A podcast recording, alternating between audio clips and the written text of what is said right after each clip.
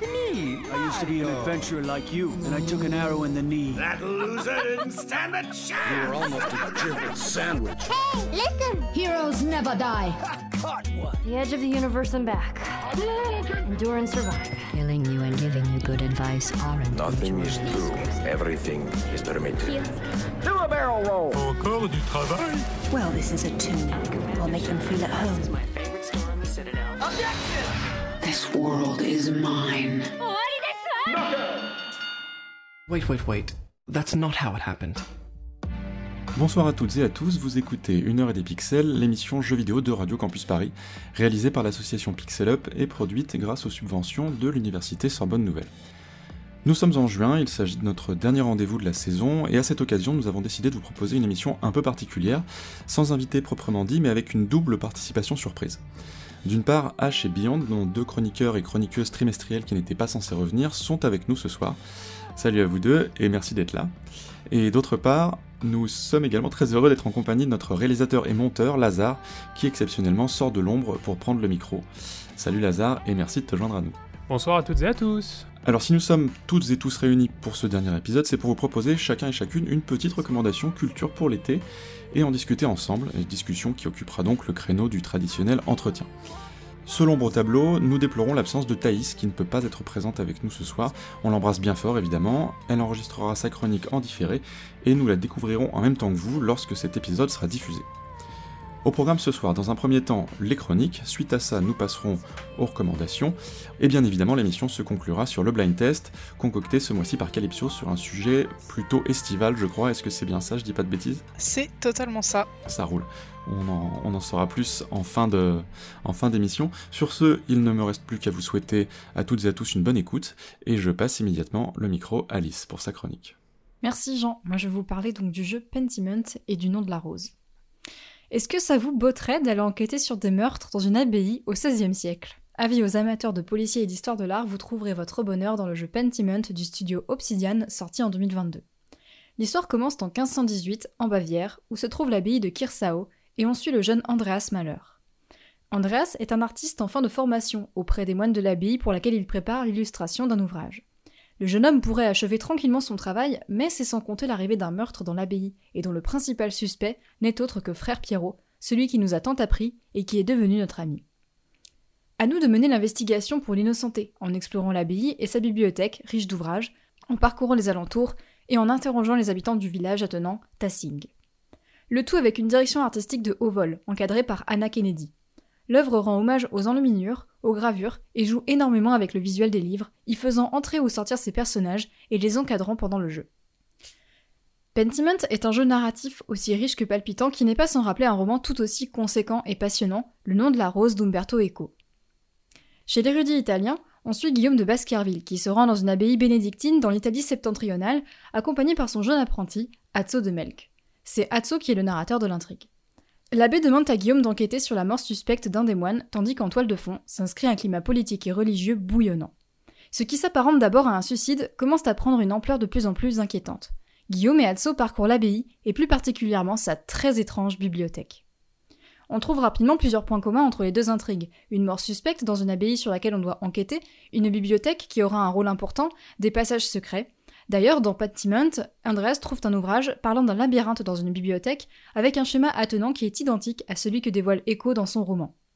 Andreas commente Je crois qu'un professeur de Bologne m'a parlé d'une histoire sur un endroit de ce genre dans le Piémont.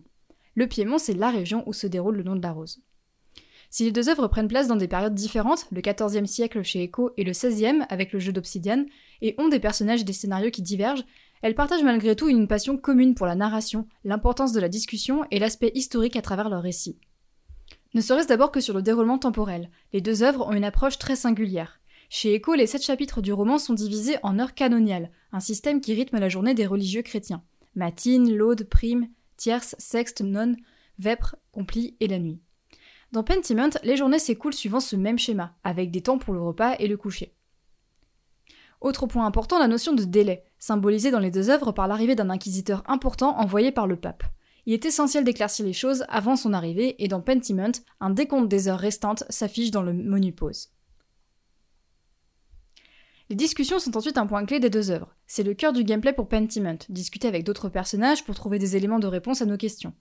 Au début du jeu, on nous demande de choisir quel a été le vécu d'Andreas avant son arrivée à Kersao.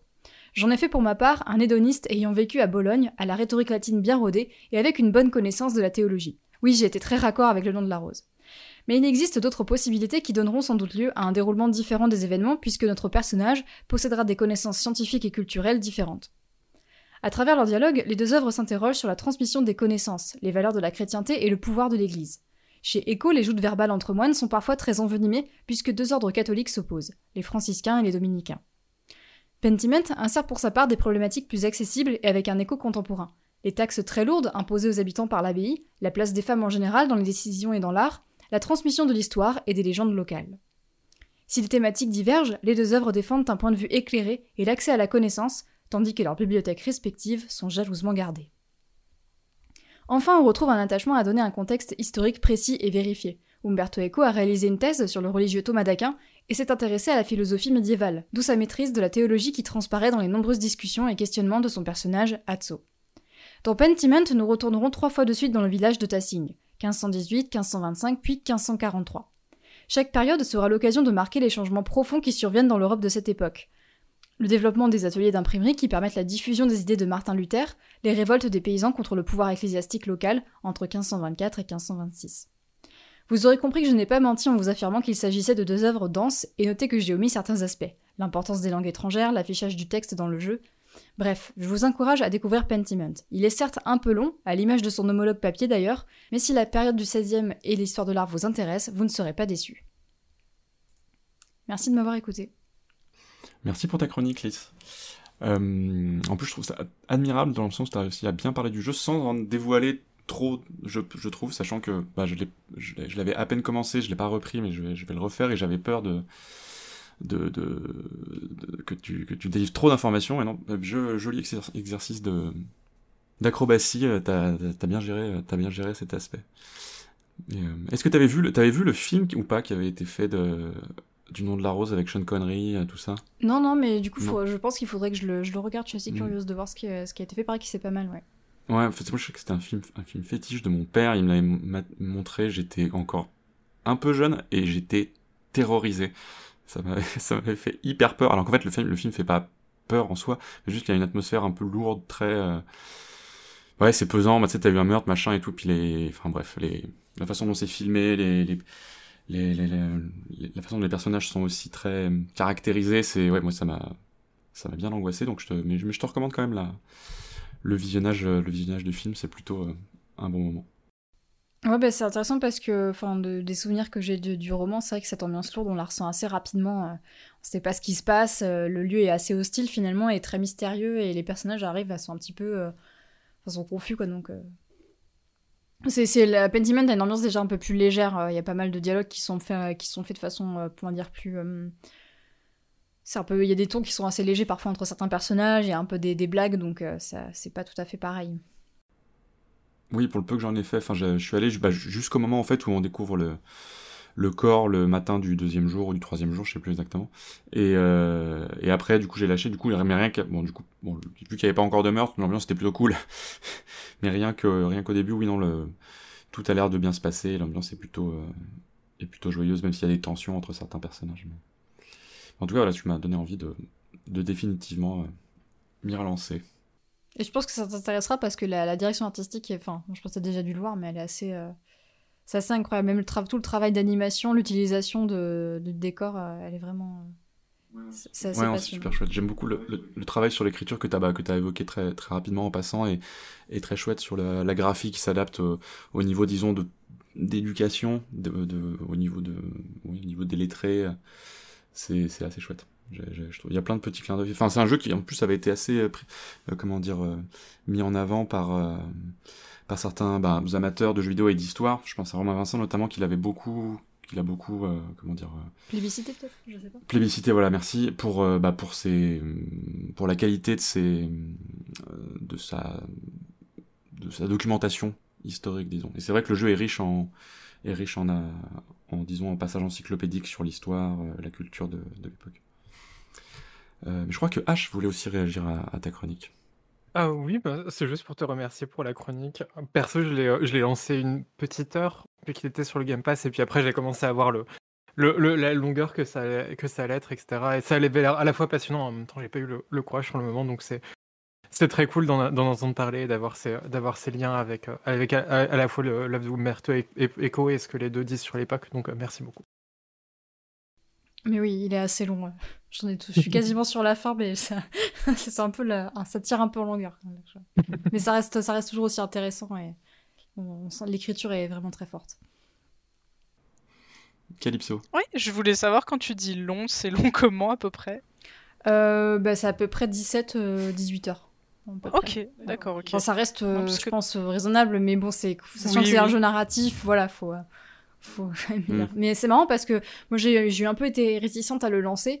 Euh, je savais pas du tout si j'allais apprécier, et au final, enfin, j'ai enchaîné, euh, je sais pas, 4 heures de jeu comme ça sans voir le temps passer, alors que je pensais vraiment que j'allais m'ennuyer dessus, donc euh, ça, j'ai été la première surprise de- d'autant accrocher. Eh ben écoute, euh, merci pour ta chronique parce que tu ajoutes un énième jeu à ma wishlist. Merci encore pour cette chronique, euh, Lys. Et puis du coup, maintenant, on va passer à la chronique de Thaïs. J'aurais adoré pouvoir être avec tout le monde pour cet enregistrement. Partager ce chouette moment avec l'équipe avant de se quitter pour les vacances et vous recommander de lâcher un peu Zeldo pour jouer à To Hell with the Ugly, le dernier jeu de la poule noire adapté de Boris. Mais voilà, la vie, ou plutôt la mort, en a décidé autrement. Alors à la place, j'ai décidé de quand même passer vous dire au revoir, mais toute seule. J'ai bien senti, quand j'ai annoncé à Lazare le sujet de ma chronique, que mon choix risquait de plomber l'ambiance, mais je le rassure, et vous rassure aussi, oui, on va parler de la mort, mais on va surtout parler de design. Parce qu'en vrai, le design, c'est d'abord et avant tout proposer des solutions à des problèmes. Or, je sais pas si vous avez remarqué, mais on peut mourir dans un certain nombre de jeux vidéo.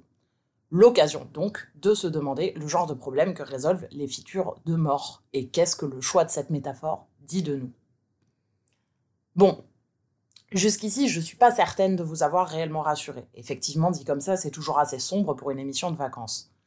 Je vous propose donc d'alléger le ton tout de suite en s'occupant de l'éléphant dans la pièce. Je veux bien évidemment parler du t-shirt Les jeux vidéo ont ruiné ma vie, heureusement il m'en reste deux.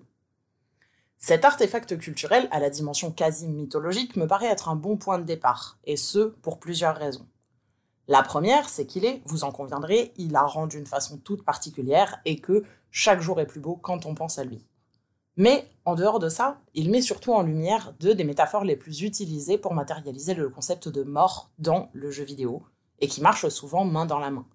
Le concept de nombre de vies et les cœurs. Le cœur, ça ne vous aura pas échappé, est un organe dit vital.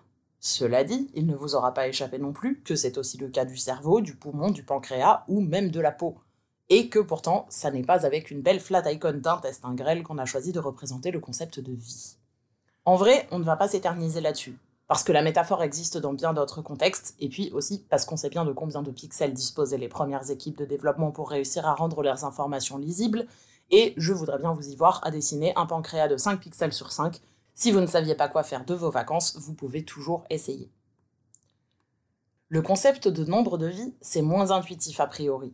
Il y a bien les 9 vies des chats et quelques autres idées du genre, mais même dans les récits de réincarnation, il est quand même relativement rare de recommencer son existence strictement à l'endroit et au moment où on meurt. Le problème à résoudre ici, c'est celui de la façon de matérialiser la tentative il faut faire comprendre à la personne qui joue qu'elle a, mettons, trois essais pour réussir. Souvent, c'est intuitif de façon contextuelle, parce qu'on présente une situation de jeu où l'échec dans la vraie vie causerait vraisemblablement la mort. Le principe est un peu le même dans les jeux à sauvegarde. N'oublie pas d'enregistrer avant d'aller affronter ce boss, parce que si tu meurs, il faudra réessayer, et ça veut dire réessayer à partir de ta dernière sauvegarde. Ce que ça crée, c'est une équivalence entre le concept de vie et celui d'essai. Chaque vie est une tentative, et au pire, on meurt et on réessaye. Si on die, on retry. C'est une corrélation tellement répandue qu'elle est littéralement devenue un genre. Du point de vue du design, on a besoin de rendre compréhensibles les conditions de victoire et de défaite. Et la mort, c'est assez affordant comme condition de défaite. L'affordance, c'est la capacité de quelque chose à suggérer sa fonction à travers sa forme. Ici, sa métaphore donc. Du coup, on peut dire que ça fonctionne. Mais est-ce que c'est pas un peu bizarre conceptuellement de considérer la mort comme une défaite? Je veux dire, à la fin, tout le monde meurt. Contrairement à un jeu vidéo, on ne termine jamais en vie. Il n'y a pas de condition de victoire et de défaite absolue à l'existence, et pourtant, on a choisi cette chose, tragique et inévitable qu'est la mort, parce qu'elle nous paraissait répondre à un problème mécanique simple. Il y a bien des occurrences de morts vidéoludiques mécaniques, les morts narratives sont une toute autre question, de morts vidéoludiques mécaniques donc, qui essaient d'embrasser d'autres idées de la mort, la permadesse par exemple. Un drôle de mot déjà, forgé à partir de permanent et death. Parce que oui, dans le cadre du jeu vidéo, la mort n'est pas permanente par défaut, au contraire, donc il faut le préciser quand elle l'est. La permadesse, donc, c'est surtout un truc pour te rendre triste ou t'obliger à repenser ta stratégie selon la nature de ton investissement émotionnel dans un jeu, dans un bon gros tactical des familles. Mais en vrai, c'est souvent une option désactivable, voire directement un mode de difficulté. Parce que la mort de jeu vidéo, il faut qu'elle ne soit pas punitive. Ou alors que la punition soit légère. Rejouer une section parce que la sauvegarde était un peu plus loin, perdre quelques collectibles ou une place au classement dans des jeux à ranking. Mort non punitive, c'est rigolo aussi comme terme. Si la mort sépare plusieurs tentatives, alors la mort non punitive est celle qui contient un nombre infini de tentatives. On peut raffiner, dire que designer une vraie mort non punitive, c'est réfléchir à la vitesse de respawn, au lien entre mort et save system, au temps de chargement et ainsi de suite. Mais l'idée de fond reste qu'on peut essayer indéfiniment, que rater n'est pas grave, qu'on ne sera pas puni parce qu'on échoue et qu'on peut prendre le temps d'apprendre, que réussir une fois aussi, ça suffit, peu importe le nombre d'échecs. En vrai, quand on design une mort de jeu vidéo, on ne réfléchit plus beaucoup à ce qu'elle veut dire le plus souvent. C'est trop ancré. Au mieux, on l'intègre à une boucle vaguement méca narrative comme chez From Software ou dans Sifu, mais au final, la logique reste la même. Les jeux vidéo rendent la mort inoffensive, parce que c'est nécessaire, on l'a vu, ça résout un problème de design. Mais heureusement, il m'en reste deux. Merci beaucoup Thaïs pour cette chronique et on t'embrasse bien fort. Alex, maintenant, c'est à toi pour, euh, pour cette chronique euh, du mois de juin. De quoi, de quoi tu vas nous parler? Euh, Coucou, aujourd'hui je vais vous parler de Tetris. mais pas Tetris le jeu, hein. Tetris le film. oui, parce que si vous vous souvenez, l'an dernier, j'ai clôturé la saison sur un film. Donc je me suis dit, bah, autant faire la même chose cette année. Alors non, c'est pas une adaptation de Tetris en film. Euh, on arriverait quand même à quelque chose de beaucoup trop spécial pour que euh, j'ai quand même envie de le regarder. Tetris le film, c'est un film qui parle de la bataille juridique autour de la publication du jeu au niveau mondial. Parce que si vous ne le saviez pas, Tetris, c'est un jeu issu du fin fond de l'Union soviétique, développé par Alexei Pajitnov et dont les droits ont été vendus à Nintendo par Hank Rogers, ce qui a amené le succès qu'on connaît au jeu, qui était vendu en bundle avec la Game Boy notamment. Le truc, c'est que les droits sont achetés, revendus, re-revendus, revendus alors qu'ils n'ont pas vraiment été achetés, et le but du film est d'essayer de délier un peu tout ce tête plus juridique. Bref, j'avais un peu peur d'avoir un film qui réveille mes PTSD de mes vieux cours de fac sur les droits d'auteur et les droits du cinéma, mais que nenni. En fait, on est par moment à la limite du thriller politique, et on a un film qui parle de droits de façon claire, et c'est vraiment très très agréable à suivre. Pour vous dire, quand j'ai annoncé à ma copine qu'on allait voir Tetris, elle n'était pas très très emballée et pourtant, au au canapé et emportée jusqu'au bout du film. Et ça, pour moi, c'est une victoire. Merci de m'avoir écouté. Merci Alex pour, euh, pour ta chronique. Alors avant qu'on passe à l'armée 12 singes, parce que je suis curieux de, savoir ce que t'en penses, euh, sur, euh, sur Tetris, bah, c'est chouette que t'en parles, parce que moi je l'ai regardé un peu par hasard. J'ai vu passer deux, trois éléments sur, sur Twitter de gens qu'on en parlait très rapidement, notamment en disant, enfin des spécialistes un petit peu d'histoire qui ont dit que c'était un petit peu simplifié au niveau bah, justement de cette bataille juridique et tout, euh, tout cet ambroglio euh, euh, de droit. Mais, mais je trouvais que le, sinon le film était plutôt cool, plutôt esthétiquement assez réussi. En revanche, il y a un truc, ça c'est un détail, mais dans tous les films qui parlent de jeux vidéo un peu comme ça, il y a ce, y a ce truc. Quand le film est grand public mais veut se revendiquer comme film qui parle de jeux vidéo, c'est le sempiternel petit passage où tout d'un coup il y a des pixels qui débarquent dans le dans le live action, tu vois, pour faire euh, vraiment genre on est des réalisateurs qui aiment le jeu vidéo. Et, euh, et ça, ça m'a, ça, ça m'a, gonflé. Juste, voilà, j'ai fait, euh, j'ai fait, ok, on, en a encore là en 2023 ou 2022, je sais plus quand il est sorti. Mais, bref, si ce n'est ça, si ce n'est ça, il vaut le, il vaut le détour, je pense. Il vaut, il vaut le coup d'être regardé. Ouais, je suis, d'accord avec toi. Généralement, c'est un truc qui me fait souffler très très fort. Et, et là, pourtant, bah, je sais pas, ça, enfin, ça semblait euh, bien s'in- s'incorporer dans le film en fait. J'ai pas l'impression que c'était un Mm. truc qui était euh, Ouais. foutu à la truelle dedans, euh, histoire de dire euh, voilà, on a mis des pixels parce que euh, Tetris quoi. Ah non, c'est bien foutu. Ça, c'est bien foutu. Je le reconnais. hein, c'est, je veux dire, ça, visuellement, ça, ça, je- ça, se fait, ça se fait bien, quoi. Mais euh, ouais, je pensais que c'était pas forcément nécessaire sur ce passage. euh. Ah ouais, en plus, c'est, curieusement, c'est que sur le passage de l'action, tu vois. C'est le seul moment où, il y a un peu, où ça bouge un petit peu. On colle des pixels. Mais bref, sinon, le film est chouette. H, ouais, je t'en prie. Moi, moi, quand le film Tetris a, a été annoncé, il y a tous les marxistes de, tous les marxistes de Mattel qui ont un peu levé un sourcil en mode euh, bah, euh, de base, c'était quand même un projet euh, à licence libre qui devait être facilement reproduit, passé, etc. Et puis, et puis, il y a les gros américains qui sont quand même arrivés avec leur sous dessus. Euh, et, là, on fait un peu un film pour glorifier, glorifier le mec qui a réussi à, faire des millions là-dessus. Euh, je voulais, alors, je suis pas, je- c'est aussi un point de vue qui me semble, qui me semble pertinent. Mais je me demandais si justement dans le film, euh, enfin voilà, comment se plaçait le film autour de ça. Est-ce que c'était, est-ce que c'est, euh, est-ce qu'il essaye d'être un peu factuel? Est-ce qu'il y a un peu de romanticisation de Let's Go Il a fait des mille, il a fait des, millions, des milliards euh, sur ce, sur ce, en, en, en- justement en allant, euh, en allant extraire le jeu du méchant, du méchant contexte soviétique euh, et en le ramenant, euh, en le ramenant aux États-Unis dans, le, dans, le, dans les joies du libre marché. Est-ce que, est-ce qu'il y a, y a ce côté politique là qui est présent selon toi? Je pense que tu l'écris assez bien, t'as as bien résumé. Alors c'est pas, on on n'en sens pas forcément le fait qu'il fasse beaucoup de thunes, mais tu sens un peu, enfin moi je l'ai senti un peu comme ça. C'est genre, bah, du coup le le, le, le, le- héros qu'on suit, qui est euh, du coup, alors j'ai oublié son nom, euh, Hank, euh, Hank Rogers, voilà. C'est un petit peu genre, euh, mais non mais c'est c'est une merveille ce jeu, faut vraiment le, il faut en faire profiter le monde entier. C'est-à-dire, tu vois, ça, il y a un peu ce côté un petit peu genre altruiste, bataille pour la liberté d'expression et de création, tu vois qui, comme tu le dis, parce que dans un contexte euh, soviétique où bien sûr tout c'est horrible. Bon, même si je pense que en, effet ça devait pas être Jojo non plus là-bas, mais en tout cas il y a, ce côté un petit peu sauveur. euh, euh, je, suis assez, c'est plutôt une analyse à laquelle j'adhérerais si jamais on me la, on me présentait. Euh, en revanche, je crois que, alors d'après ce que le film raconte, ça fait, je me souviens plus exactement, mais je crois qu'il y avait déjà que le jeu était déjà en circulation au sein même de de l'Union soviétique et, je crois qu'il je sais pas s'il était tu te rappelles Alex que ce que le film en dit? Et est-ce qu'il était est-ce qu'il circulait de manière euh, commerciale d'après euh, d'après le film ou pas? J'avais l'impression qu'il y avait, il y avait ça. Euh, alors ça fait quelques semaines que je l'ai vu maintenant. De mémoire, non, non, ça, enfin le jeu il passait. ouais sur des ouais, disquettes ça, à droite à gauche quoi. Pas vraiment sous D'accord, le ok. manteau parce que tout le monde avait l'air de, le savoir quoi.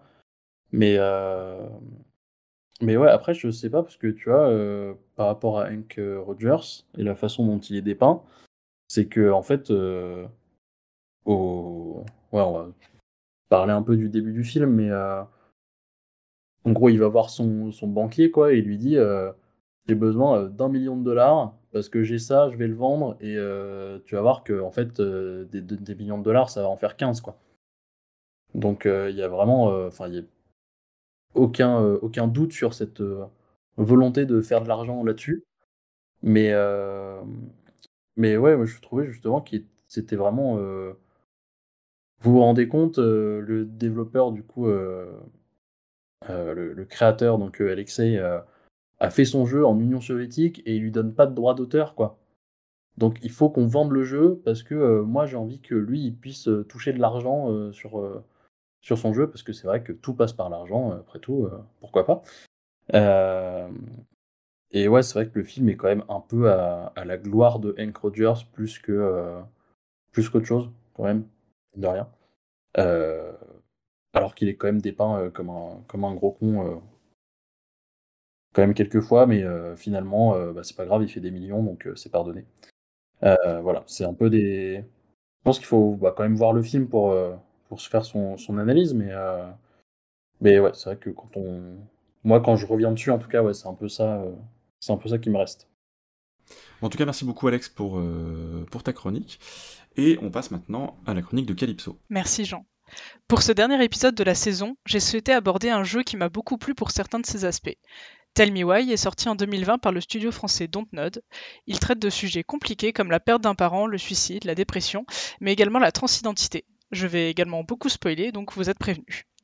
J'ai pu lire des avis de personnes trans pointant du doigt un traitement trop léger de cette thématique, survolant le vrai quotidien d'une population discriminée, et n'étant pas la mieux placée pour me positionner sur le sujet, je préfère me concentrer sur la partie du deuil et de comment le jeu parle de la dépression chez un parent, mais évidemment on pourra euh, en, en discuter après si vous le souhaitez.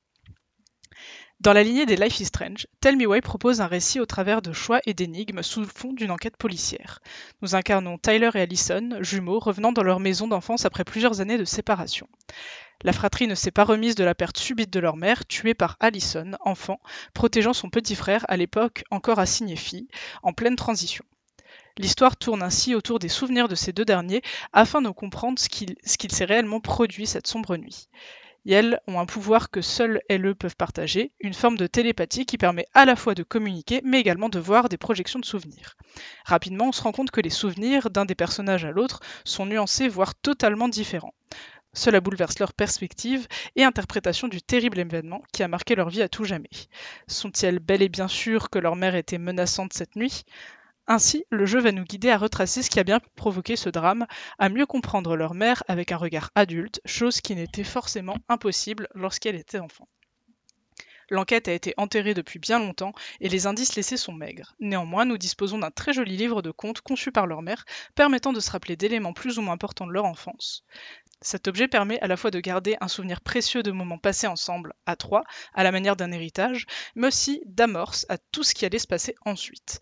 Longtemps, la question de l'acceptation de la transidentité de Tyler par leur mère était restée sans réponse. Était-elle contre? Ou est-ce qu'il y avait des problématiques bien plus sombres que celle-ci les différents personnages que nous rencontrons dans le petit village sont tous animalisés dans le livre, permettant à la mère de créer un univers propice à la création d'histoires fantastiques autour du quotidien de la famille. À de nombreuses reprises, nous avons affaire au chasseur fou, une sorte de monstre avec un large sourire blanc. Longtemps plane le doute, s'agissait-il d'une véritable créature ou était-ce l'incarnation d'autre chose de plus réel? Le jeu va ainsi nous guider dans la quête de réponses autour de la vie de la mère. Qu'est-ce qu'Alison et Tyler ont bien pu manquer quand elle était enfant? Yel ont dû vivre dans la pauvreté, souvent aidés par les personnes du village. Yel ont dû faire face aux nombreux jugements de certains riverains sur l'excentricité de leur mère, en les questionnant, nous remettant également en cause la véracité de nos souvenirs. Nous aurons donc le pouvoir de le visualiser plusieurs fois et enfin trancher. Quelle version choisissons-nous? Celle d'Allison ou de Tyler? Cela impactera le dénouement final, tout comme la relation de notre fratrie. Malheureusement, le gameplay reste peu profond, n'allant pas vraiment plus loin que ses choix, et les indices laissés par la narration laissent clairement comprendre quel est le véritable dénouement. En effet, le chasseur fou n'est autre que l'incarnation de figures masculines toxiques ayant croisé la route de la maman de nos protagonistes. Il s'en est pris longtemps à elle, ajoutant un lourd poids sur ses épaules déjà meurtries par la solitude, la perte de son premier enfant par la mort subite du nourrisson, la pauvreté et les nombreuses remarques la faisant passer pour une mauvaise mère. La transidentité de Tyler ne lui a jamais posé de problème, au contraire, elle semblait investie pour mieux le comprendre, contrairement à une voisine très religieuse qui semblait l'influencer. Tell Me Why se conclut sur la découverte de sa lettre d'adieu à ses enfants. Finalement, cette nuit-là, elle aurait voulu enfin prendre le contrôle sur sa vie, prendre une décision pour elle seule et y mettre un terme. Tyler, enfant, l'avait malheureusement croisée au mauvais moment, là où elle tenait un fusil, lui faisant croire qu'il allait se faire tuer. Dans le vieil abri de jardin, une sorte de grenier se cache. C'est là qu'elle a créé une pièce révélant tous ses secrets, de ses liaisons amoureuses douteuses à son premier fils mort trop brusquement, sa relation conflictuelle avec ses parents. Le tout dans le même univers que le livre des enfants. J'ai été ému par la beauté de ce lieu, contrastant avec la souffrance atroce qu'elle portait quotidiennement dans son cœur. Le jeu nous laisse enfin un choix final, croire que la mère souhaitait bel et bien du mal à ses enfants, ou que trop meurtrie par la vie, elle aurait souhaité en finir. Pour conclure, je trouve que ce jeu permet de contempler également la relation profonde entre un frère et sa sœur, à retracer des moments douloureux de leur passé, mais également à trouver la beauté dans certains beaucoup plus doux. Il démontre aussi ce que les failles de la société peuvent causer à une mère isolée et par conséquent au reste de sa famille. Là où tout le monde pointait du doigt son originalité, personne ne s'inquiétait de son état pour tenter de la sauver. Merci pour votre écoute. Merci beaucoup pour cette chronique, Calypso. La thématique du, du, de la perte et du deuil, c'est quelque chose d'assez, euh, qui est assez particulier aux jeux vidéo, je trouve. Enfin, qui est une thématique qui traite assez, de manière assez, assez, euh, comment dire, oui, assez personnel. Enfin, moi, il y a des deux trois jeux comme ça. Sur... Bon, après, pas, pas, avec pas du tout les mêmes enjeux euh, ouais. en termes politiques, mais qui m'ont beaucoup, qui m'ont qui m'ont qui m'ont beaucoup marqué. Bon alors plein de gens sont, ont été marqués par la perte de comment ça s'appelle? Final Fantasy là. Je, suis désolé, je suis pas spécialiste. Euh, je les ai pas fait non plus. Aeris, c'est ça non Aeris, ouais. Aeris, ouais voilà.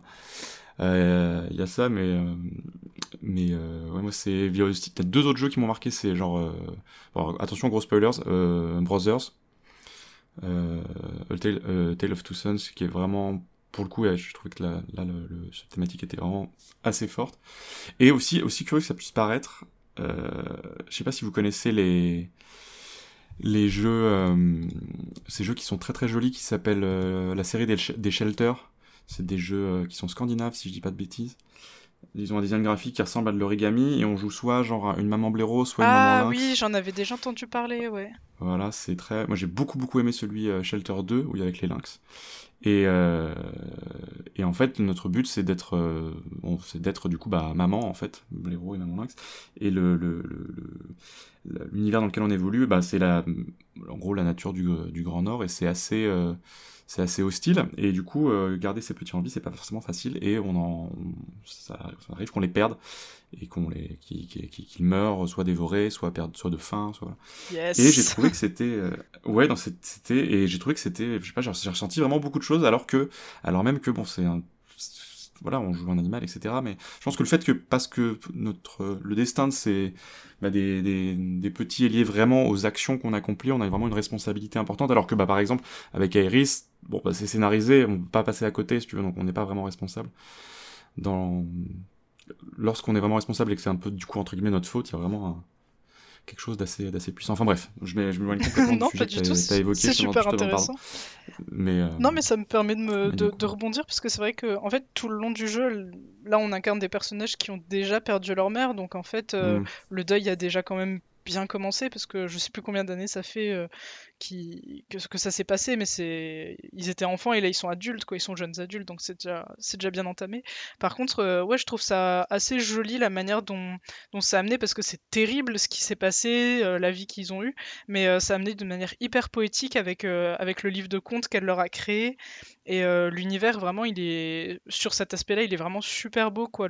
La, pièce que tu découvres à la toute fin, qui en fait ben, sert de, lettre à ses enfants pour leur expliquer tout ce qu'elle a vécu. C'est hyper beau et en fait, tout le long du jeu, tu te rends compte que c'était malheureusement une femme seule euh, qui euh, devait gérer avec tellement de trucs que bah, n'était pas heureuse et que c'était probablement euh, un de ses seuls échappatoires et qu'elle aimait en fait profondément ses enfants. Et c'est là où le jeu il un peu mal tourné parce que bah en fait quand tu dois faire les choix à la fin le fait de, douter euh, que la mère euh, était contre en fait la transidentité de, son enfant, c'est faux parce qu'il y a un moment où tu trouves littéralement un flyer ou, ou même un livre, je sais plus, où ça parle justement de la transidentité de l'enfant, donc tu vois qu'en fait elle s'y intéressait. Mais après, je sais que c'était un sujet qui n'était pas forcément bien traité, c'est pour ça que j'ai pas trop voulu me, me mouiller. Mais, mais voilà, bah, d'ailleurs, je vois que je vois que H a envie de dire un petit mot. Oui, euh, de toute façon, je pense que oui, c'était moi qui avais râlé sur la transidentité, enfin sur le traitement de la transidentité en fait dans. T'es pas la seule. Euh, mais oui, pas la seule. Ouais, mais trois articles, c'est aussi un des trucs qui avait fait que je me suis dit, oh, je peux peut-être, je peux peut-être en parler, peut-être que je sais pas, je pense pas que des trucs, euh, ouais. Et euh, oui, en plus, tu parlais des, des, des, des, choix de fin un peu douteux dans les, dans les productions Dontnod. Je pense que c'est pas le. Je je, je, rage toujours sur le choix de fin de Life is Strange, genre qu'est-ce que c'est que mm. Bref. Mais oui, euh, je voulais dire, déjà c'était super intéressant. Oui, et je te rejoins euh, complètement aussi sur le fait que, euh, voilà, autant euh, je suis pas fanat du traitement de la transidentité, je le trouve un peu bête, simpliste, etc. Autant. Totalement, et, ouais. Et autant en plus, comment dire ça, le, le, euh, on parlait de, on parlait de, de, deuil, etc. dans le jeu vidéo. Le, le figure, la figure de la, de la femme, euh, de la femme mariée ou mère morte dans le jeu vidéo, euh, c'est, c'est le, le, grand classique qui, qui, évidemment. Qui, enfin, vraiment, ça m'avait, ça m'avait vraiment fait chier de voir que ça partait, que ça partait là-dessus. Et en fait, au final, c'est vrai que c'est c'est effectivement un des trucs qui sont pas trop maltraités dans le jeu, justement, on, bah on, s'arrête un petit peu sur les, difficultés qu'elle a pu vivre, etc. On luminise un peu et on, on montre aussi euh, bah, voilà, le, poids qu'on fait peser sur les, sur les et tout. Euh, donc c'était, euh, c'était effectivement plutôt intéressant de ce côté-là et merci pour ta chronique. Merci beaucoup. Mais ouais, c'est vrai que ce qui m'embêtait aussi, et, et pourtant, moi, comme je disais, je suis pas non plus euh, la personne la plus concernée au monde par, par ce sujet, mais c'est dès que tu regardes des articles qui en parlaient, parce que forcément, c'est un jeu euh, qui a quand même eu euh, une assez. Enfin, il- voilà, il a quand même touché pas mal de monde. tout de suite, les articles, c'était Oh là là, le premier jeu où on peut incarner un personnage trans. Je suis désolé, mais je suis persuadé qu'il y en a des tonnes. C'est juste que c'est des jeux indés et que vous les connaissiez pas, quoi. Oui, ça, ils faisaient bien le premier jeu triple, enfin pas Oui. triple A peut-être, mais en tout cas le premier euh, jeu. euh, Bah, c'est double voilà. A, je crois. Ouais. Mais ouais, ouais, ouais, non, mais oui, il y avait plein d'articles. Alors après, euh, euh, c'est pas nécessairement Dontnod qui a écrit les articles, euh, c'est voilà, hein, c'est les articles. Je crois qu'il l'avait, il l'avait Monde, annoncé comme ça aussi. euh, Ah ouais, il l'avait annoncé comme ça. ouais, il Ok. y avait quelque chose comme ça dans le Ouais, jeu. mais voilà, ça, ça m'avait aussi pas mal agacé. J'étais genre oui, c'est très bien, mais en plus, enfin, c'est même pas la thématique de principale finalement parce que tu n'incarnes pas le personnage quand il fait euh, sa transition, ni dans les questionnements qu'il a pu se poser ou quoi, euh, ni dans ce qu'il a pu vraiment affronter. Donc au final, euh, bah, euh, le vendez pas comme ça. Merci en tout cas à toutes et à tous pour vos, euh, pour vos réactions. Eh bien, merci à toi surtout Calypso pour, euh, pour ta chronique. Et avant qu'on passe euh, aux recommandations de toute l'équipe, on va écouter notre première petite euh, pause musicale. On écoute le thème des shrines de Tears of the Kingdom, certainement composé un peu par Manaka Kataoka, un peu par Maasa Miyoshi, un peu par Masato Ohashi et un peu par Tsukasa Usui. Bonne écoute.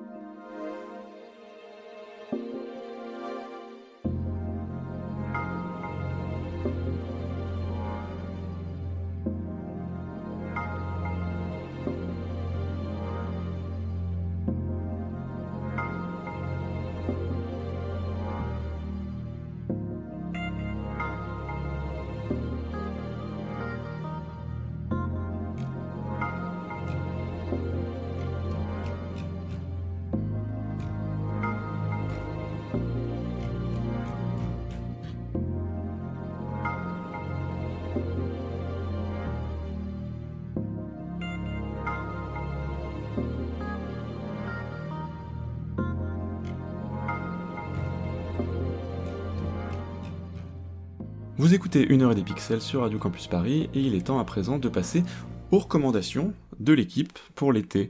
Et je crois que c'est Beyond qui va commencer par, euh, prendre la parole. Exactement, merci Jean. Alors moi je vais vous parler de Fortales.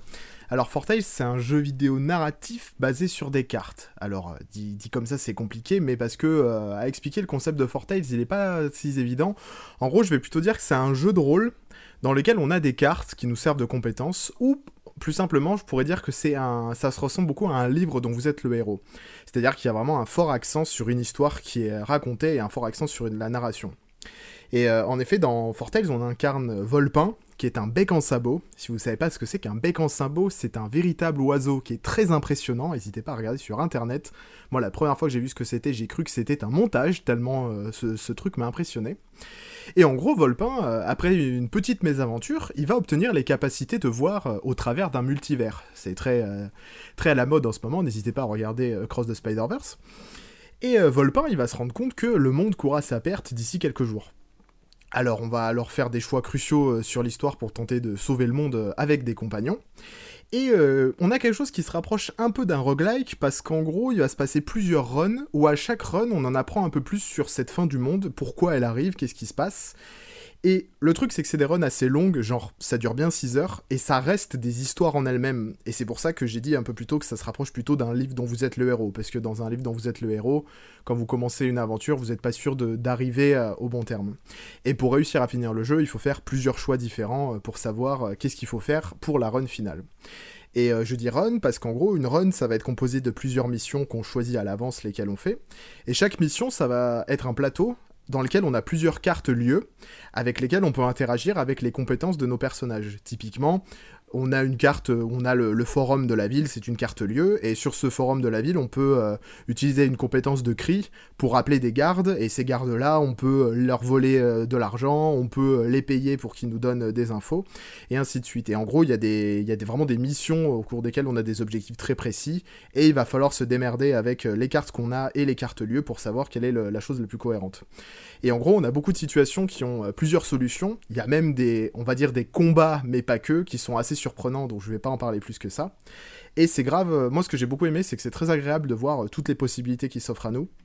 Même si sur la fin du jeu, il y a quelques pics de difficulté, je pense notamment à une mission qui m'a posé problème parce qu'il fallait faire un seul truc précis et c'était une seule combinaison possible. Mais il y a quelques astuces pour nous aider, heureusement. Et ce que je voulais surtout dire par rapport à Fortale, c'est que c'est vraiment un, jeu dont la direction artistique m'a absolument charmé, que ce soit les décors, les personnages qui sont à tomber par terre et à mourir de rire, et qui bouillonnent vraiment de vie, alors qu'il n'y a aucune animation, et c'est ça qui est assez impressionnant. Et ça, c'est beaucoup aidé notamment par la musique de Christophe Herral, notamment responsable des musiques de Rayman Origins et Legends, et euh, ce sont des musiques très enjouées qui euh, accompagnent parfaitement l'aventure, et euh, qui donnent une ambiance au jeu qui fait que vraiment à chaque fois que je me refaisais une run, j'étais trop content de réécouter ces musiques parce qu'elles restent dans la tête et elles sont euh, très entraînantes. En plus de ça, on a une écriture qui est très drôle. Alors certes, on a une histoire avec des enjeux importants, euh, enfin la fin du monde quoi, mais ça reste assez léger, il y a des dialogues qui sont très savoureux, on a des personnages hauts en couleur, avec beaucoup de situations qui m'ont vraiment fait sortir des rires sincères, ce qui est très rare dans des jeux pour ma part. Et en plus de ça, on peut aider des grévistes, alors c'est le meilleur jeu. Enfin voilà, même si au-delà des, euh, des deux premières runs, euh, on arrive à avoir de la répétitivité indéniable du, concept du jeu, même si on a un peu aidé, mais euh, à chaque fois, je suis retombé dedans avec plaisir parce que j'ai adoré tout le reste, toute la direction artistique du jeu. Et il y a un véritable amour des développeurs pour, pour leur jeu, je trouve. Il y a un petit guide Steam si jamais vous avez des problèmes. Moi, ça m'a un peu aidé par moment parce que j'avais trop peur avec cette histoire de run de faire trop. Enfin voilà, j'ai envie de vous parler de ce jeu un peu trop longtemps, donc je vais m'arrêter là. Je vous conseille d'y jouer. Le jeu a pas fait tant de ventes en plus, donc si vous pouvez et que ça vous intrigue, n'hésitez pas. Et même si vous n'allez pas jusqu'au bout, franchement, tester juste une seule run, je trouve ça cool. C'est vraiment un jeu qui est un, mood très cool pour l'été et que je vous conseille euh, amplement. Merci beaucoup. Merci pour, euh, pour, cette, euh, cette reco. C'est marrant parce que j'ai moi-même attaqué, j'ai même attaqué Fortel il y a, y a pas longtemps. J'ai bon, là j'ai eu pas mal de, de boulot, donc j'ai pas pu m'y attarder trop, mais je vais me relancer. J'ai fait les deux premières missions, enfin tu vois, j'ai vraiment fait l'intro en fait. Et tu viens de m'apprendre que du coup il y avait un fonctionnement de roguelike que je ne connaissais pas, et je sais pas trop quoi en penser du coup, donc j'appréhende un peu maintenant. Mais euh, mais euh, mais ok, mais je, je, quoi qu'il en soit, j'irai j'irai voir un peu plus loin et ton enthousiasme me rassure. Ouais, quand je dis roguelike, c'est juste que euh, il y a plusieurs fins possibles et si tu veux la vraie fin, faut faire mmh, plusieurs. D'accord. Donc c'est oh, ok, d'accord. Un peu, un peu à la Nier Automata, quoi. Super. C'est exactement le truc que je déteste. pas tout à fait ça. Non, pas tout à fait ça. Mais euh, enfin, il y a plusieurs chemins à prendre et tu verras où te mènent ces chemins. Ça roule. Je note. Je t'appellerai si jamais j'ai des soucis. Avec plaisir. Lise, tu voulais aussi euh, réagir à la, à la reco de, de Beyond? Ouais, merci du coup euh, pour, la, pour la présentation. Moi, je l'ai dans ma bibliothèque, il faut que je le lance. Euh, c'était un des jeux que j'avais en vue l'an dernier. C'est ça, il est sorti l'an dernier. Et bah, j'étais pas mal attirée par la DA, puis jeu de cartes en général. c'est toujours les promesses, je trouve.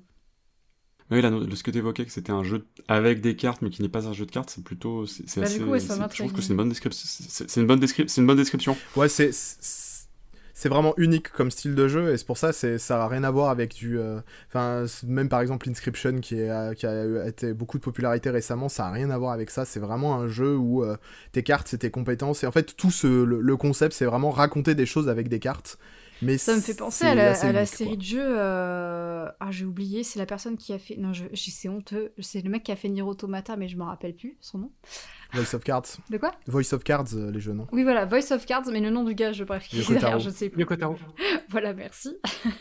Euh, ouais, Voice of Cards, c'est pareil. En fait, ça tout est représenté par des cartes. Ça, on a l'impression que c'est un jeu de cartes, alors qu'en fait, pas du tout. Enfin, c'est des mécaniques de RPG euh, très classiques. Enfin, c'est pas pour autant que c'est pas bon, mais juste c'est c'est assez, euh, c'est assez classique. Et du coup, ça, on se fait attirer par le l'aspect jeu de cartes, et au final, c'est pas, enfin, c'est pas le but du jeu, quoi. Et maintenant, c'est au tour de Calypso de nous parler de sa recommandation. Merci Jean. Ce soir, je vais vous parler de Parks. Euh, donc Parks, c'est un jeu de société euh, qui, est, euh, qui est édité par Matago. Euh, c'est un jeu de collection, euh, donc de collection d'items, de, de, de scores. et, euh, C'est une sorte de course au point. Et c'est aussi euh, un jeu de placement d'ouvriers, comme on dit dans le milieu.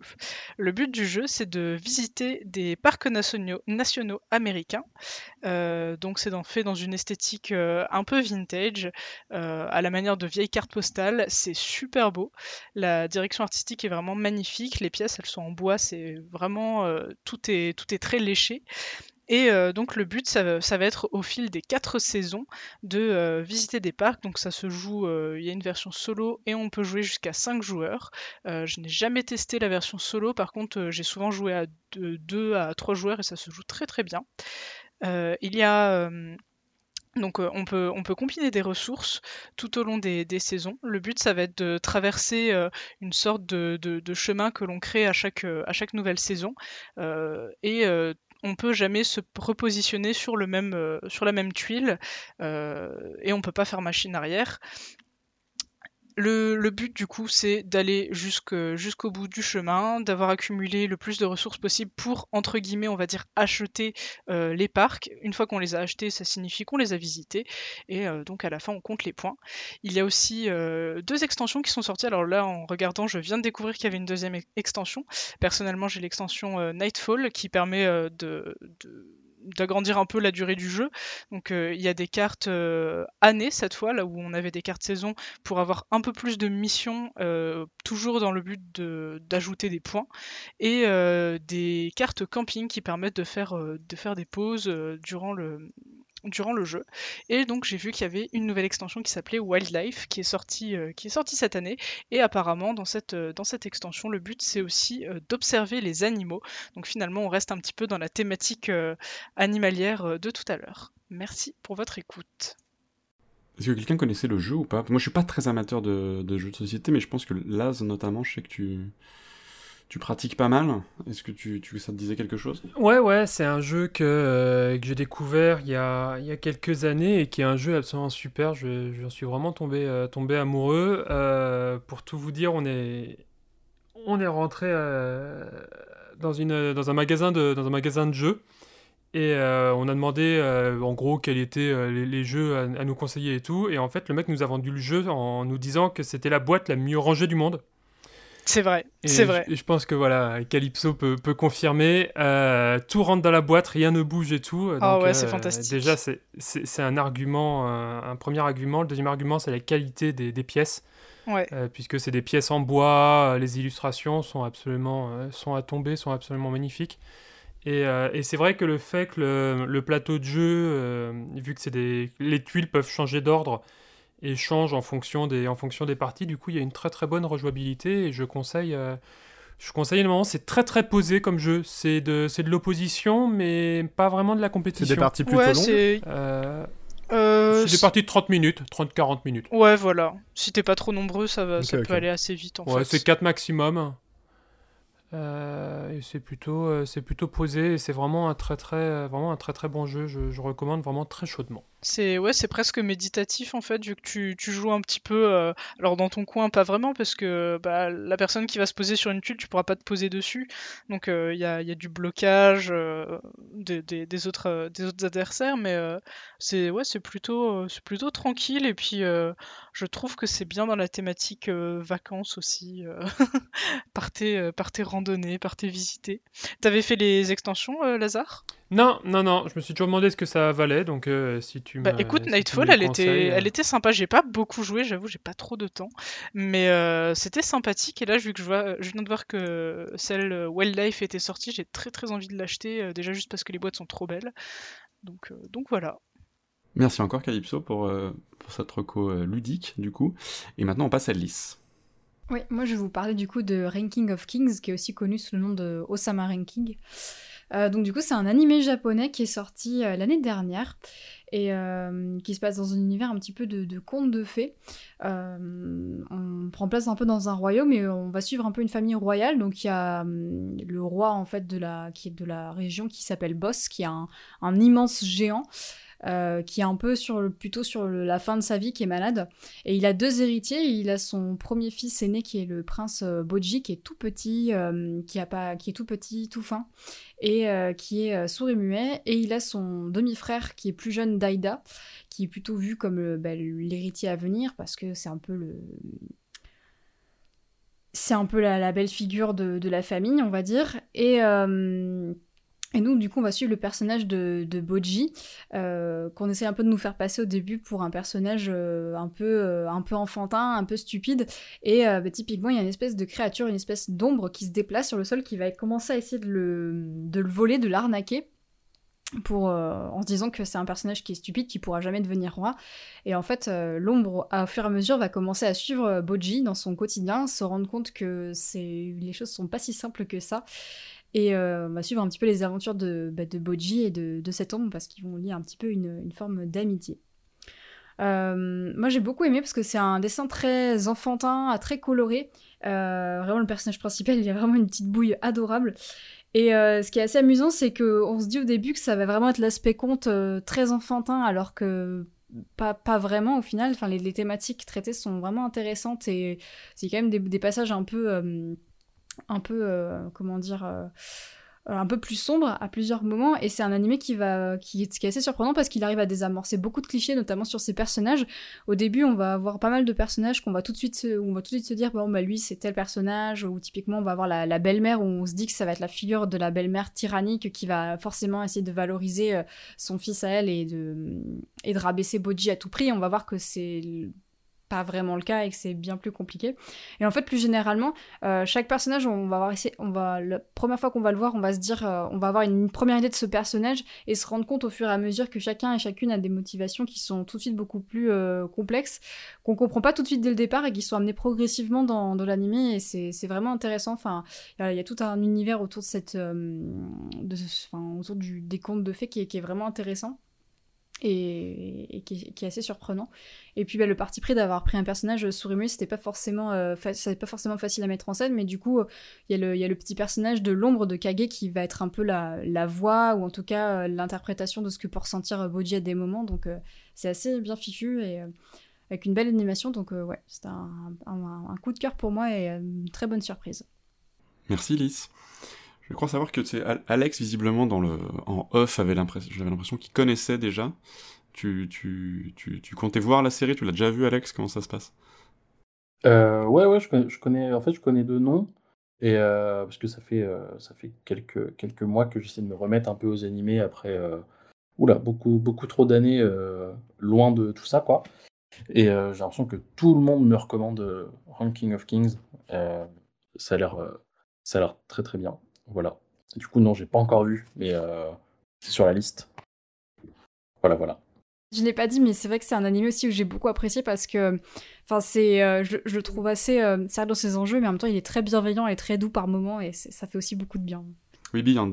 Déjà, merci pour la reco parce que j'en avais déjà entendu parler, ça avait l'air très bien et tout ce que tu m'en as dit, ça m'intéresse trop. Et en fait, je voulais, j'ai vu que donc c'était l'adaptation d'un manga et je voulais savoir qu'est-ce que le mangaka avait fait et je viens de, de voir qu'en fait, le mangaka qui s'appelle euh, Tsusuke euh, Toka, il a quitté son travail à 41 ans pour se lancer dans le manga et qu'en fait, c'est son premier manga. Donc euh, l'anecdote est assez incroyable et du coup ça explique pas mal de choses dont tu as raconté et c'est assez incroyable Oui. de, de faire une, une œuvre comme ça euh, en tant que première œuvre quoi, incroyable quoi. Et j'avoue, c'est osé. En vrai, si je peux rebondir là-dessus, c'est assez drôle parce que je sais qu'au niveau du jeu vidéo indépendant, entre guillemets, au Japon, il y a beaucoup aussi ce parcours de, euh, d'avoir un taf à côté et, euh, de, et de commencer le truc en amateur et, euh, et, et puis un jour de tenter de sauter le pas et de quitter son taf. euh. Donc c'est, c'est- je sais pas, c'est un parcours que, que je vois souvent un peu dans les petits milieux. au Japon. Quel genre de. On connaîtrait certains, certains jeux indés que, que tu peux évoquer par exemple ou pas Il me pas semble que. Cave Story avait été fait- bah, le, bien célèbre Cave Story avait a été, été fait Mm. comme ça, soit sur du temps, soit sur du temps libre. euh, enfin voilà, euh, en marge d'un, petit boulot. Ou, euh, voilà. Mm. Ok. Merci encore Lise pour cette reco et c'est maintenant à moi de vous suggérer euh, quelque chose pour, euh, pour cet été. Bon, je vais être le relou de service du coup qui, qui, qui, recommande, un, qui recommande un bouquin, parce qu'en plus un bouquin qui n'est pas, qui n'est pas de la fiction mais un, mais un essai. C'est, ça, s'intitule, ça s'intitule pardon, Havre de peur, euh, lieu d'horreur en jeu vidéo. C'est, un, c'est, un, c'est le, le livre que, que Guillaume Béchelier a sorti euh, l'année dernière, l'automne dernier. C'est un Guillaume Béchelier, on l'a reçu dans l'émission d'ailleurs euh, au printemps, euh, printemps d'il y a un an. Il est, multicasquette, Guillaume, il est, il est vidéaste, il est aussi photographe, artiste, mais il a fait aussi surtout beaucoup de recherches en histoire de l'art et en art, et il est, sa spécialité, c'est vraiment le, la représentation du, surtout du corps, euh, dans, le, dans le jeu vidéo, notamment dans le jeu vidéo d'horreur. Et euh, c'est une thématique qu'il aborde un petit peu, mais surtout ce bouquin, euh, il aborde vraiment le voilà le, le jeu vidéo d'horreur par le prisme du lieu, de l'espace. Il y a plusieurs je vais pas rentrer dans une dans une revue de littérature comment dire exhaustive parce que j'ai pas le temps et surtout je, je pense que j'en serais pas forcément capable mais en tout cas les points à retenir pour ce bouquin c'est déjà c'est un plutôt un petit ouvrage. On est sur, un- sur un volume qui fait moins de 150 pages, euh, donc qui est très accessible en termes de, en termes de, au niveau du fond. Et donc c'est précis, c'est très, euh, c'est très renseigné, c'est très documenté, mais, euh, mais ça reste vraiment accessible dans le discours. Il y a une très belle plume, Guillaume écrit vraiment, vraiment très bien, c'est très imagé, il y a de belles, il y a de belles, il y a de belles formules pour parler de cette notion de l'espace dans le jeu vidéo. Il est aussi assez richement illustré, ce qui peut paraître, comment dire, enfin pas surprenant, mais euh, c'est quand on connaît les problèmes que peuvent représenter les, les droits d'image euh, dans, les, dans les publications, surtout du côté euh, des éditeurs japonais, parfois il y en a qui sont très très très euh, compliqués. Nintendo en première ligne, même si Nintendo voilà, n'hésite pas vraiment de jeux d'horreur. Euh, mais du coup, voilà, il y a beaucoup beaucoup de captures d'écran, c'est très, c'est très illustré, c'est très imagé.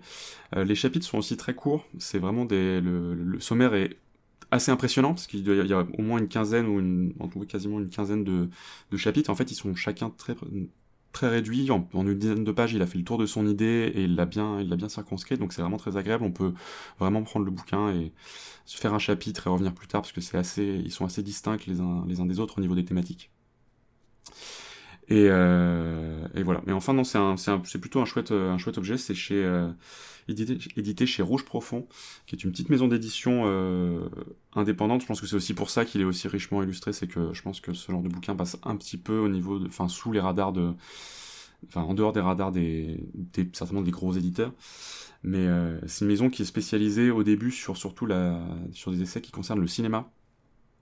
Et pour le coup, euh, donc on peut voir pourquoi euh, Guillaume a pu, euh, pu s'infiltrer dans la ligne, dans la ligne édito. Mais voilà, c'est un ouvrage vraiment très très chouette. J'ai appris plein de trucs, même si je suis pas du tout spécialiste des, jeux d'horreur, bien très loin de là. Notamment parce que j'ai trop peur. Mais, mais non, c'est vraiment une lecture hyper, hyper enrichissante. voilà. Et le, il est présenté normalement dans les bacs à 19 euros. Voilà. Je sais pas si j'ai bien fait le tour, mais en tout cas, si jamais vous avez des, des questions dessus, peut-être que je pourrais répondre. J'ai dû passer des détails. Ouais, Beyond.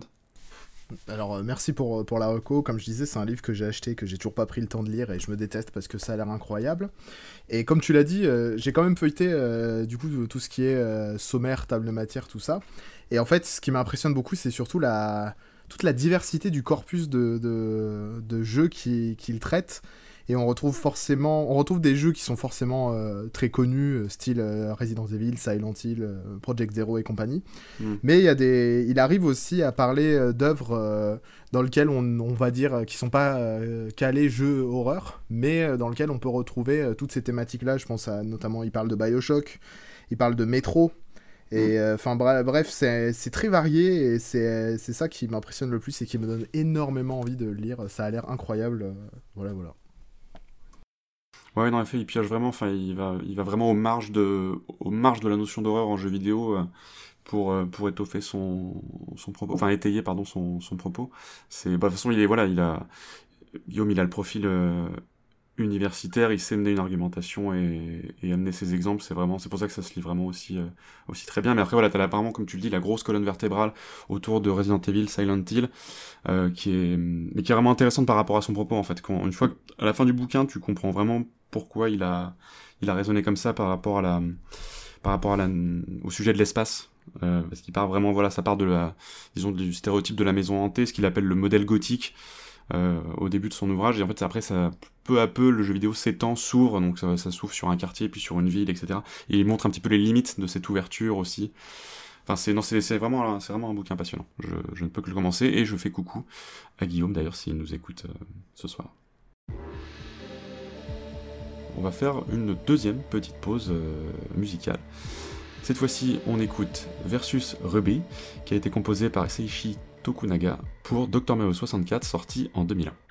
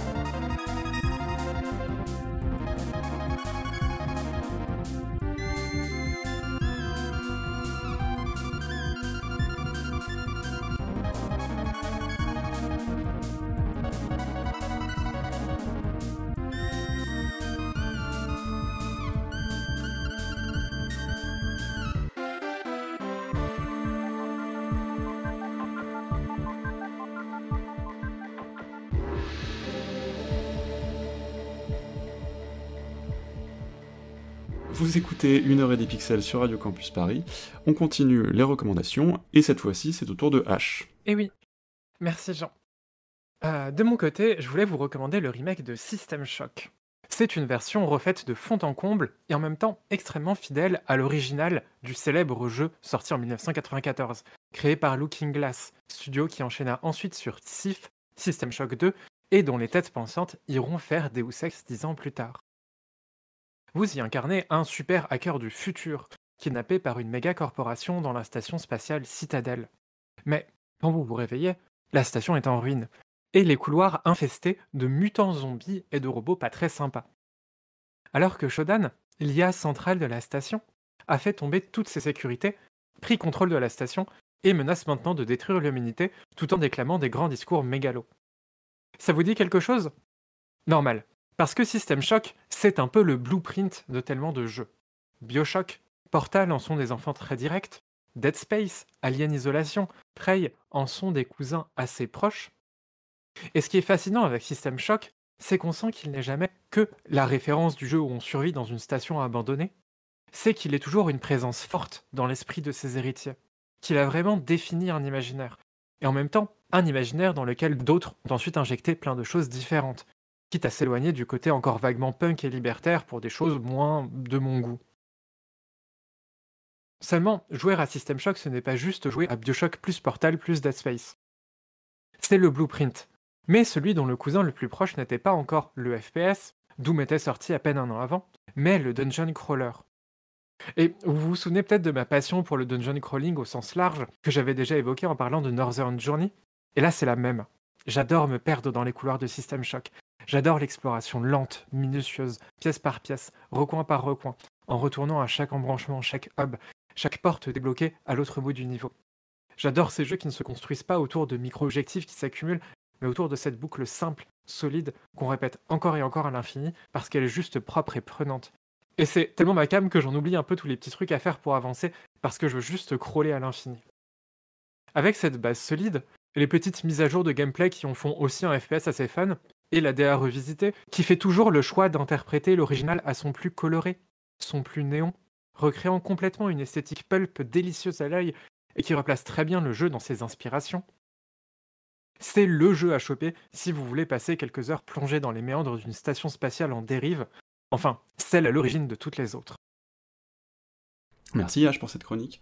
Est-ce que tu avais... Euh, ça m'intrigue un peu parce que du coup c'est vrai que j'avais, comme tout joueur ou joueuse qui s'intéressait un petit peu aux jeux vidéo, t'entends parler de, de System Shock et du coup bah, de ce que tu évoques, hein, de ce côté très blueprint, euh, ancêtre parmi les ancêtres, etc. Et euh, est-ce que tu, tu, tu, connaissais le premier, enfin tu connaissais le premier dans le sens tu l'avais, avais déjà touché au premier même euh, pour, alors, pas forcément à l'époque évidemment, mais, mais plus tard tu t'y étais essayé avant de jouer à celui-ci ou pas du tout? Oui effectivement, j'étais, j'étais, j'étais pas encore né, mais, mais non j'avais. Tu es si jeune.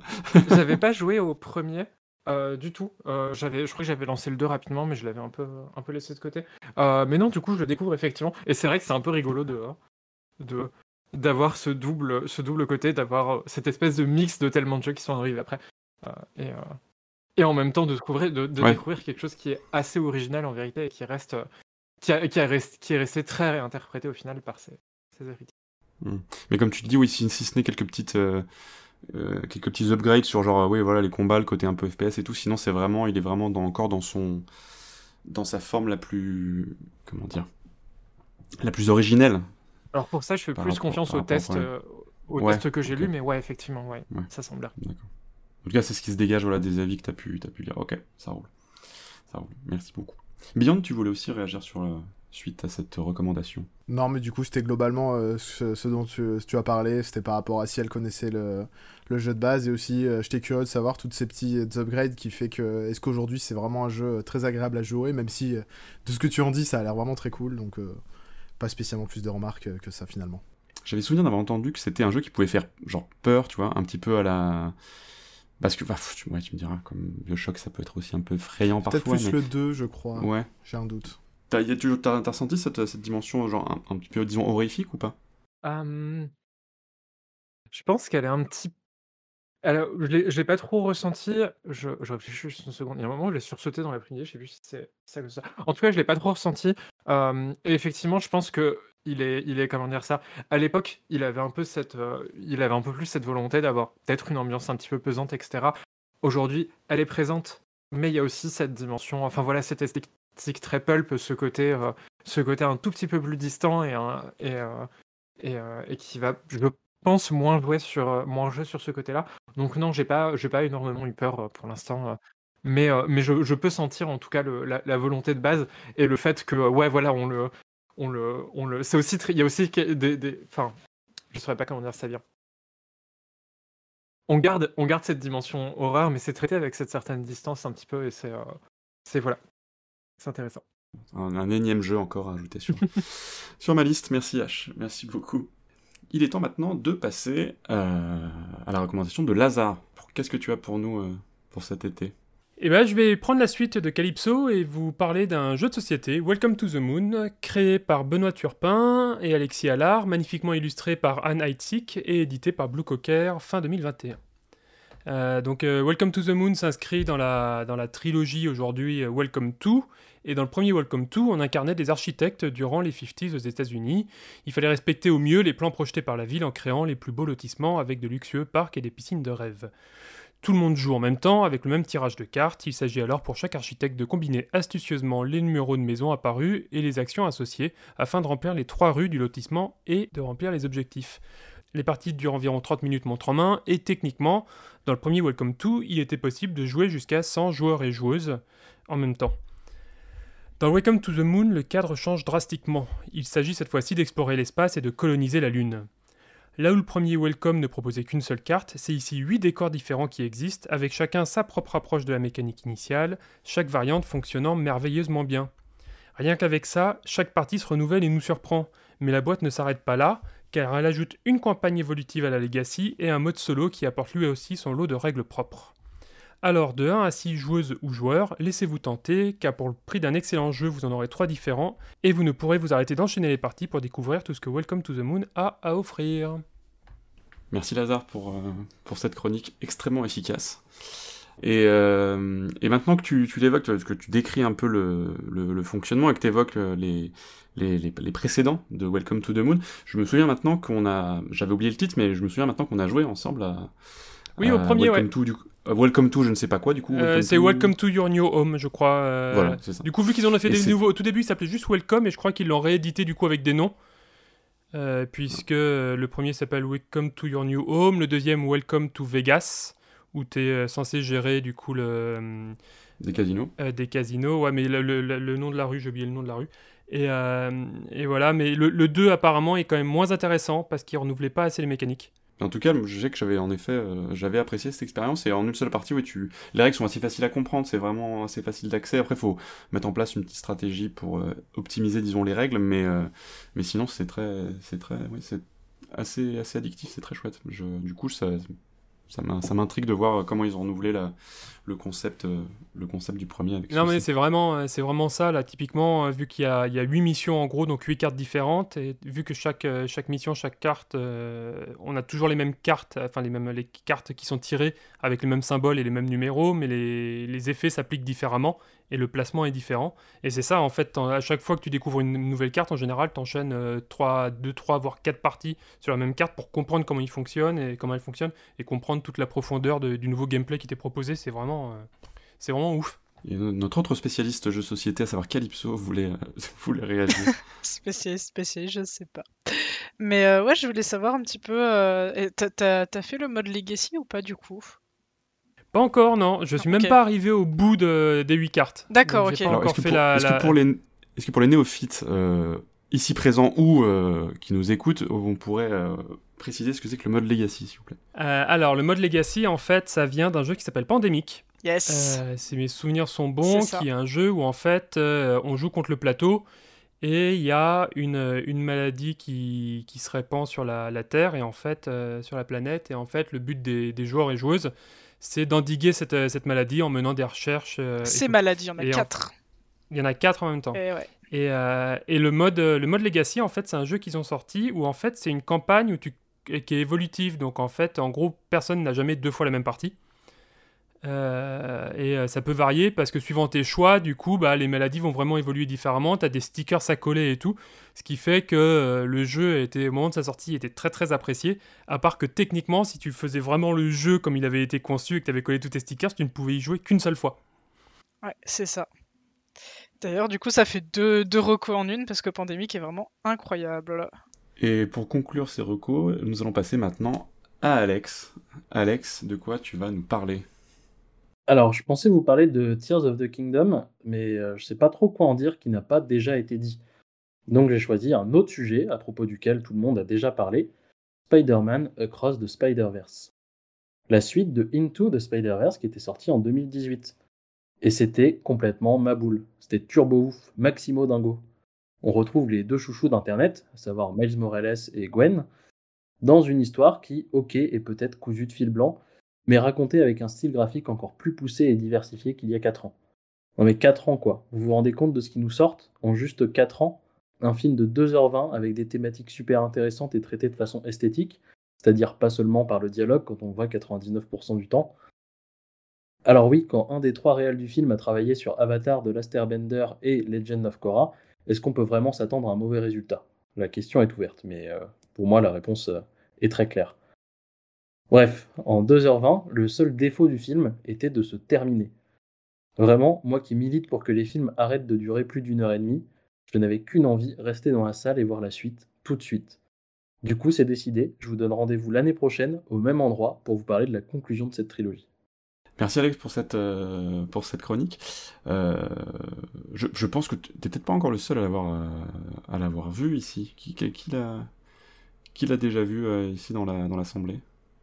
Moi, je l'ai déjà vu. Je l'ai vu euh, le jour de sa sortie parce que mon, mon, chéri est très très très très fan et euh, je pense que si on n'allait pas le voir, je me faisais euh, je me faisais égorger. et ouais, pareil, ça a été une claque. Pareil, je, je, milite pour que les films ne durent pas plus d'une heure trente, deux heures grand maximum parce que j'en ai marre. J'ai pas j'ai pas un temps d'attention aussi énorme et juste j'ai pas le temps. Mais il était incroyable. J'ai pas vu le temps passer. Peut-être à certains moments, il y a eu des micro longueurs mais c'était incroyable. Vraiment, euh, pareil, grosse claque. Euh, le, le, le, film était, était génial, les personnages trop bien. Euh, franchement, incroyable. Vive, vive, vive Spider-Gwen. Ouais, c'est ouf quand même de réussir à sortir ça alors que en face, bah, ça fait ça fait quand même quelques années que les films Marvel live action, je trouve, pataugent clairement dans le pâté quoi. Et juste euh, réussir à se poser et sortir un truc euh, qui est joli, qui est intéressant et euh, bah, qui se laisse regarder sans qu'on souffle toutes les 5 minutes, ouais, c'est vraiment. c'est un peu, j'ai envie de dire, c'est un peu un tour de force, mais en même temps, j'ai l'impression que les films de chez, de chez Sony Animation, du coup, parce que c'est.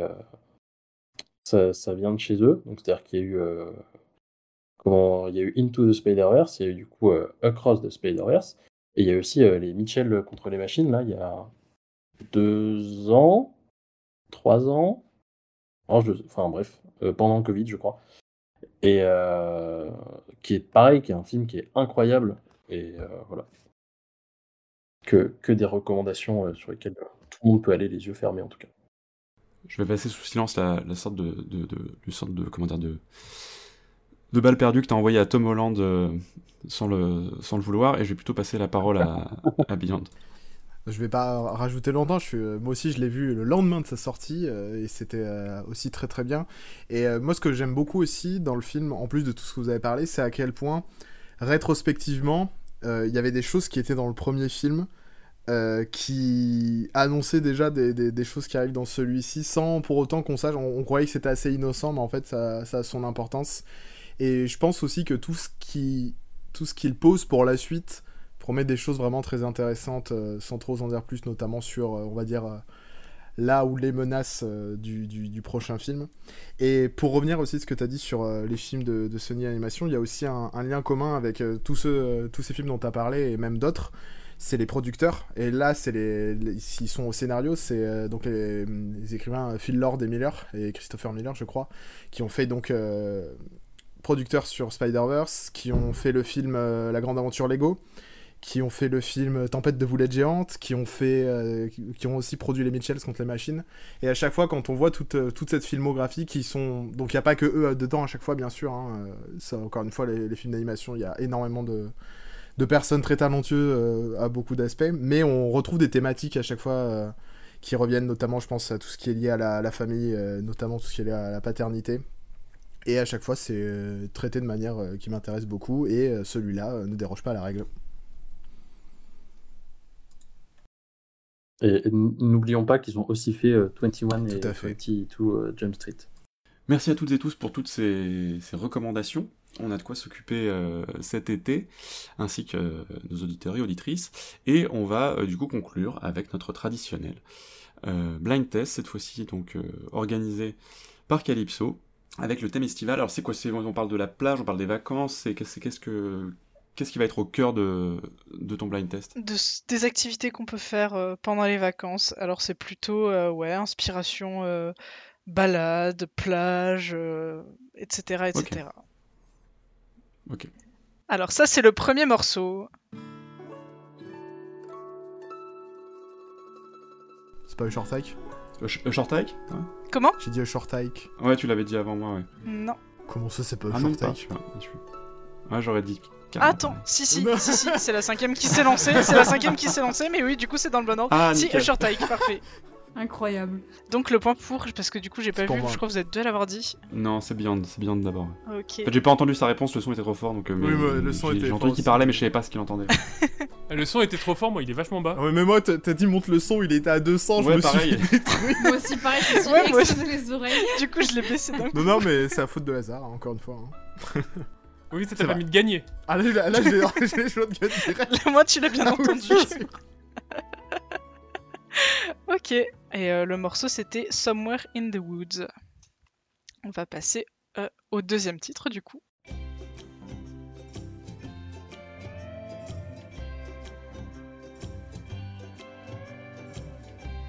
Ah Ouais Est-ce que c'est Wide Ocean, je confonds Non. Non.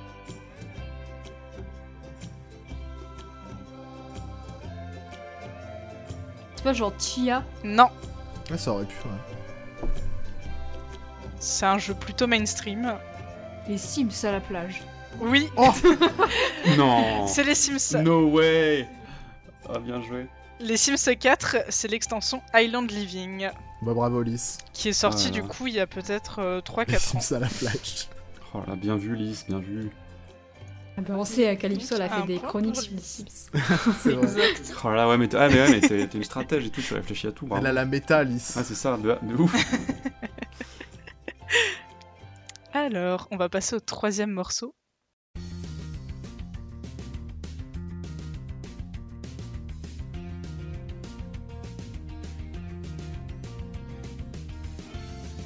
La panthère rose en vacances. non, c'est pas la panthère Mhm. rose, non. J'ai une musique de mini-jeu, faut faire une course ou un, Ouais, truc de ballon, je sais pas quoi. C'est effectivement un vieux jeu, alors je sais pas s'il est aussi vieux que la panthère rose. Est-ce qu'il est aussi vieux que Jean Ouais, je- mais je l'attendais tellement. On l'a mal perdu. C'est un jeu qui a Aïe, été euh, refait il y a pas, il y a quelques années de ça. Euh, Al- Alex Kidd Non. Il Ah, a Donkey été- Kong. il est- il est- Comment Donkey Kong, bonjour les vacances. Non. Crash Bandicoot. Non, mais presque. Spyro? Oui, Ah. Wow. Oh, bien vu. bien joué. façon, euh, si c'était pas ça, j'aurais dit Uncharted, mais. euh, Ouais. Il a changé Nathan Donc c'est. Jean qui a eu le point, c'est ça? Non, non, non, c'est bien. moi, bon. Encore? C'est parce que Lys, elle a non, dit Crash bien. Bandicoot et j'ai fait alors attends, c'est quoi les autres jeux? Allez, c'est Spyro. Et du coup, tu peux savoir bien que je suis plus vieux que Spyro, voilà. Donc c'est bien Spyro, c'est le deuxième de la Reignited trilogie et euh, c'est le thème de la, de la map Sunny Beach. On passe du coup au deuxième et, et avant-dernier morceau. Mario Kart Ben, Mario Mario Kart, euh, l'île Dolphin. Oui, c'est Lazare qui l'a. Incroyable.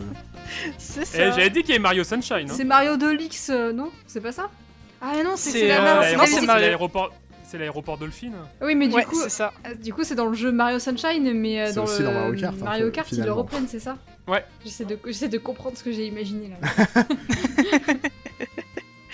Bien joué. Du coup, on va pas- passer au tout dernier morceau. Ah putain, je connais pas. Euh, C'est pas un vieux Animal Crossing, un truc comme ça Non, c'est pas Animal Crossing. On dirait une musique de point and click. Ah, non, moi ça me fait penser à un RPG, genre quand t'es dans un festival, Ah, ou un truc comme ça, ou dans un magasin, ou. Ah, bien vu ça. Ah, c'est un RPG. Oh. C'est un Tales un of Tales of. Comment Dans Tales of Oui, Ah, Tales of Symphonia oui, c'est ça. Bien joué. bravo. Bien joué. Oh là là là là. Oh, oh, oh. On a pensé au Tales of en Je même pense qu'on temps. peut avoir un point collectif, hein, tout le monde a aidé. Non, hein. non, c'est lui qui l'a eu, c'est lui qui l'a eu. Ouais, mais il a eu le bon. du coup, on se retrouve avec euh, Beyond qui gagne avec deux points. Et euh, suivi par Lys, Alex et Lazare avec un point chacun et chacune. Et je crois que c'est en 4 ans le premier point que j'ai. T'inquiète, j'en ai pas eu beaucoup. Bah, a- Oui, mais après, t'as fait qu'une saison. Deux ans que tu participes plus vraiment au blind test, donc du coup, forcément, euh, Certes. compliqué de gagner des points, quoi. En tout cas, c'était euh, une très belle euh, sélection musicale. Merci beaucoup. Merci beaucoup Calypso pour, euh, pour ce blind test euh, de qualité, euh, même si j'ai bien galéré personnellement.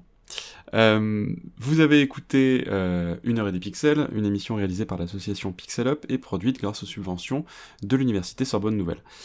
Comme d'habitude, merci à Vincent pour la sélection des intermèdes musicaux, merci à Lazare pour sa participation à cet épisode déjà, et pour la prise en charge de la réalisation et du montage. Merci à H et Beyond de nous avoir accompagnés également euh, exceptionnellement ce soir. Et bien sûr, merci à toute l'équipe pour ces superbes chroniques et ces échanges. Bonne fin de soirée à toutes et tous, on vous souhaite un excellent été, pas trop chaud on l'espère, et de bonnes vacances si vous en avez. Prenez soin de vous, et on se quitte sur le thème principal de Mighty Number 9, sorti en 2016, qui a été composé par Manami Matsume.